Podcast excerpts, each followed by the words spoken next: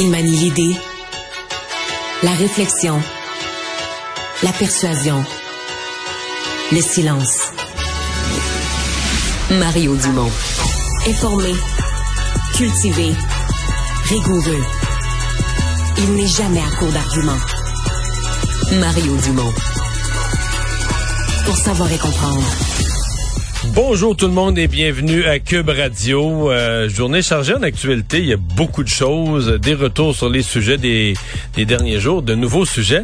Mais moi, une des choses qui retient mon attention aujourd'hui, euh, c'est l'histoire de cet homme, ce Québécois d'origine euh, ukrainienne, qui s'appelle André Boris, qui était sur le territoire québécois, qui a eu des problèmes de santé, croyez-le ou non, au cours des derniers mois il est retourné en Ukraine pour avoir accès à des soins de santé. Quand je vous dis des fois, pour moi, c'est un mystère. Là, comment on est devenu ici aussi patient, comment on a accepté qu'on n'a pas de soins, qu'on attend, qu'on pense que c'est normal. Ben voilà tout un exemple. Dans un pays en pleine guerre, en Ukraine, ce monsieur a eu confiance qu'il aurait plus de soins de santé qu'au Québec, au Canada.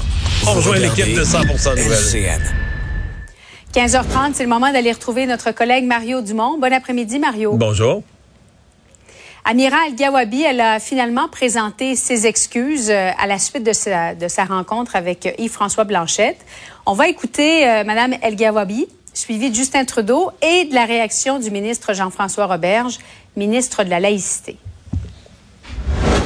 Pour les blessures que j'ai faites avec mes mots, je m'excuse sincèrement. Je veux dire à les gens québécois, je vous ai entendu, je vous ai écouté et je comprends les effets de mes mots.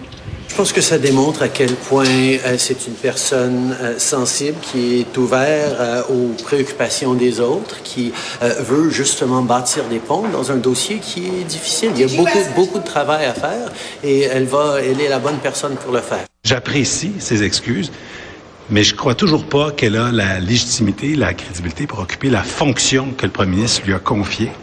Donc, je pense que maintenant, la deuxième chose à faire, c'est de remettre sa démission. Mario, est-ce que le gouvernement de la CAQ est trop sévère à son égard? Ben, je reviens sur notre discussion d'hier. Tu sais, euh, Oui. c'est toujours difficile. Tu sais, t'as une, euh, quasiment une vie, là, des années, une décennie de réflexion où tu tapes sur un même clou ce que tu penses des Québécois, des Québécois francophones. Puis là, on t'offre une job. Là, on a eu l'échelle salariale aujourd'hui dans les 100, tu sais, dans les 180 000 dollars. On va gagner plus que le ministre de la Santé au Québec, Christian Dubé. Puis là, ben, ce jour-là, tu dis ah ben finalement, je m'excuse, les Québécois.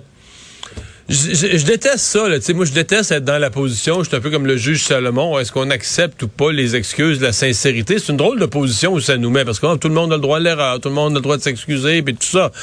Mais tu sais, le ministre Roberge, quand on regarde ça froidement, il réagit assez bien. Il dit, gars, j'accepte les excuses, puis tout ça.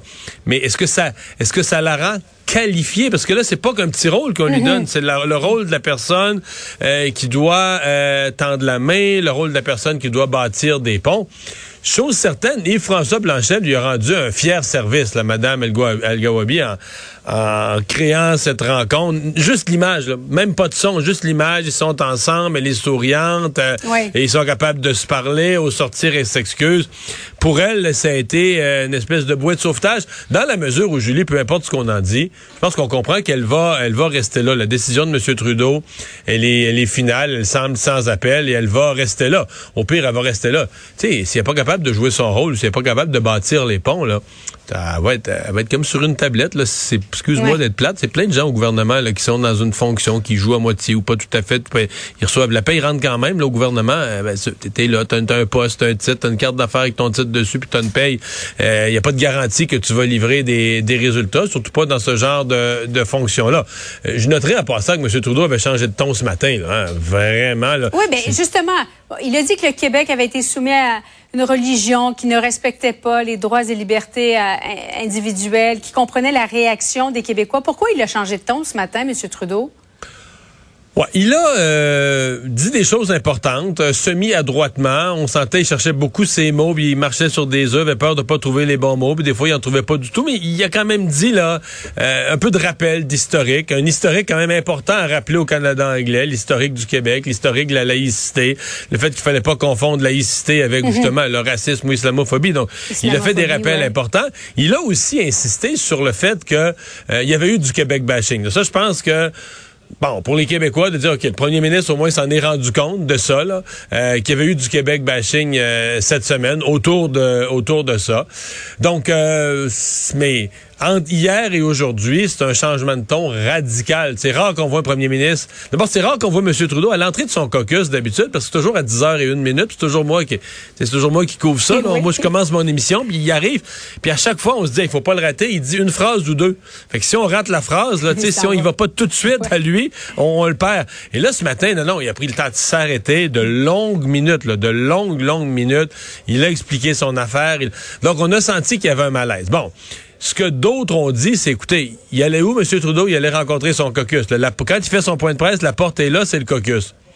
Et semble-t-il que dans le cas des députés québécois du caucus libéral, il y avait mhm. de la grogne, des députés et des ministres qui, euh, certains l'avaient exprimé publiquement sous forme de malaise. Euh, Pablo Rodriguez a dit, moi, je suis blessé, j'ai été blessé, je suis encore blessé.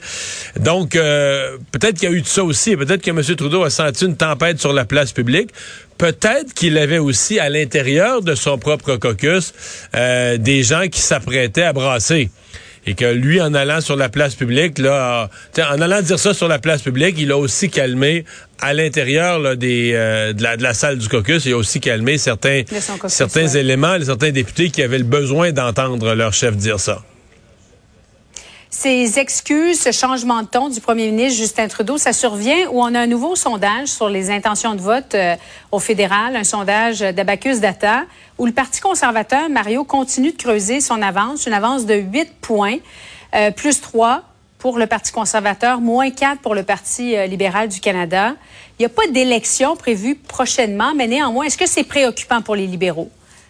Oui, oui, oui. Il y a une petite lumière jaune qui s'allume là, dans le tableau de bord, il n'y a pas de doute. Euh, faut voir que monsieur, euh, ce qui est peut être rassurant pour les libéraux, c'est que l'avance de Pierre Poilievre ne s'installe pas en Ontario. Bon, un petit gain au Québec, petite montée pour les conservateurs mhm. quand même au, euh, au Québec, mais euh, c'est à l'autre bout qu'il faut voir le Maxime Bernier qui perd à peu près tout. Le Maxime Bernier qui récolte. Puis là, il lui reste un ou 2% mais je suis même pas sûr que s'il y avait vraiment une élection, est-ce qu'il aurait vraiment ce pourcentage-là? On a l'impression que mm. Pierre Poilievre, qui a supporté les camionneurs, etc., en a fait juste assez là sans être lui attaqué comme étant un on a fait juste assez pour faire signe aux gens qui étaient frustrés de la pandémie euh, qu'il est leur ami, euh, qui, a vidé le parti de Maxime Bernier de la plus grande partie de ses votes. Donc ça, ça a ramené des gens, ça a ramené des gens au Parti conservateur. Euh, par contre, il n'est pas encore allé chercher une tranche de vote libéral assez significative dans une province comme l'Ontario pour être assuré d'une euh, d'une victoire.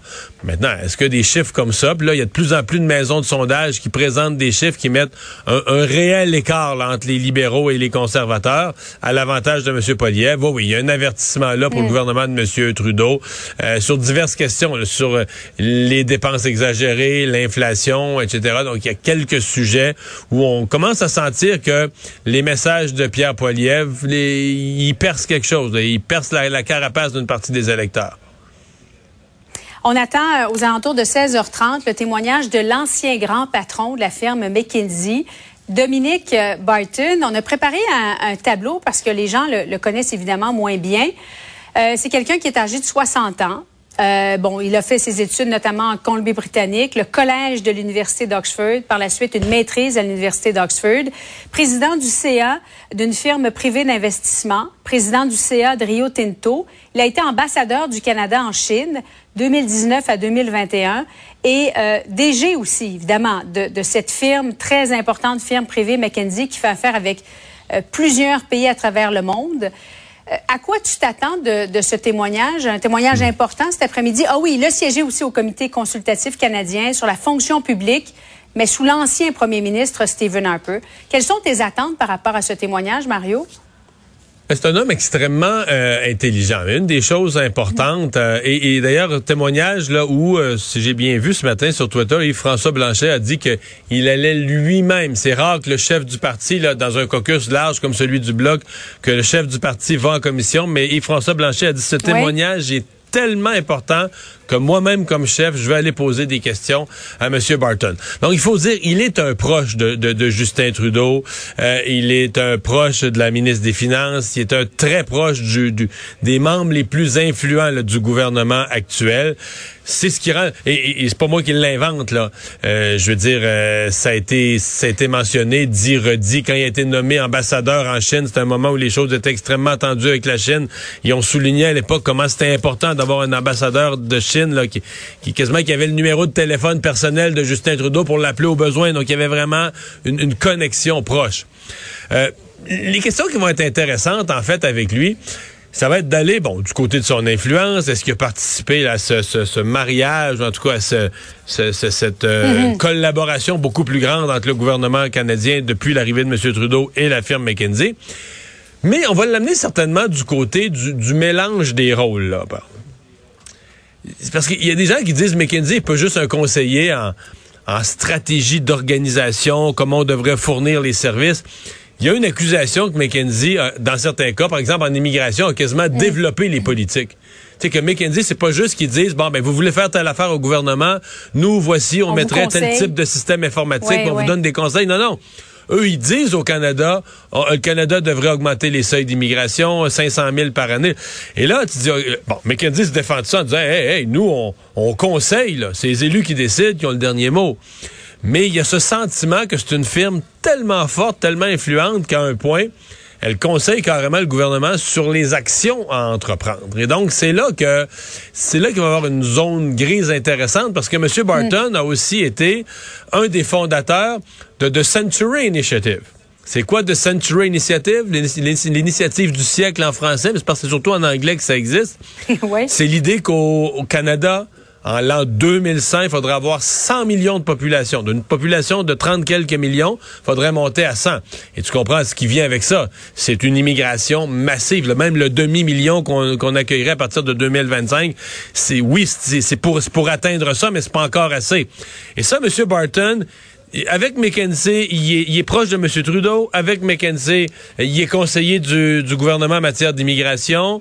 Il est le fondateur de The Century Initiative. Puis le gouvernement Trudeau semble suivre cette politique-là. Fait qu'à un moment donné, tu te dis, OK, c'est qui qui fait quoi? Qui qui... Comme on dit en québécois, qui qui colle les shots, là? oui. À suivre, donc, 16h30 cet après-midi. Merci beaucoup, Mario. Au revoir. Bon après-midi à toi. Salut.